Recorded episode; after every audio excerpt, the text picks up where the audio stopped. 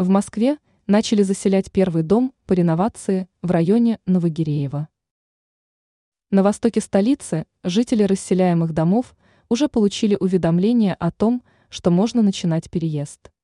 В настоящий момент расселяться будут 450 жителей двух старых пятиэтажек. Всего в данном районе будет расселено порядка 70 домов, переедут порядка 18 тысяч жителей. С начала следующего года правительство Москвы планирует ускорить темпы строительства. Как информирует агентство «Москва», на востоке столицы процессом переселения сейчас заняты 15,4 тысячи горожан.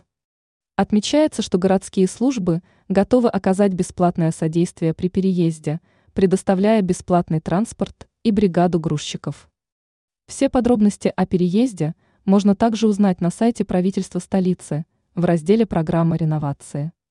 Кроме этого, в строящихся домах по данной программе, во встроенных помещениях, на первых этажах работают специальные штабы, которые помогают горожанам с документами.